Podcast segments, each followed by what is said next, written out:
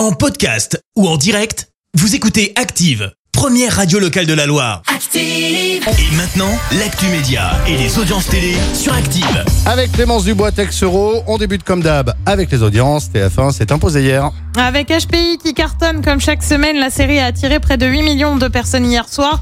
Ça représente 39% de part d'audience. Derrière, on retrouve une autre série, La Stagiaire, diffusée sur France 3.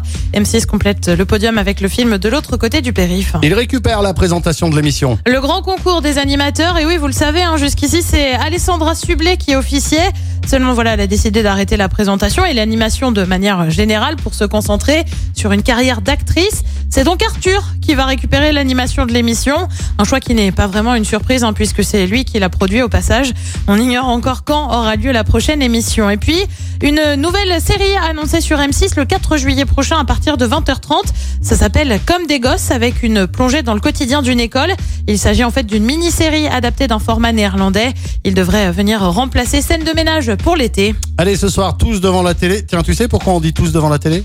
Ah non Bah, Parce que derrière, on n'y verra rien. Alors, tous devant la télé ce soir. Le programme, c'est quoi? Et bah sur TF1, c'est une nouveauté visual suspect animée aussi par Arthur. Sur France 2, c'est la série César Wagner. Sur France 3, c'est un document quand la télé prend l'air. Sur M6, bah, c'est un inédit de recherche appartement ou maison. Et puis avis aux fans de rugby avec la demi-finale de Top 14 entre Castres et Toulouse.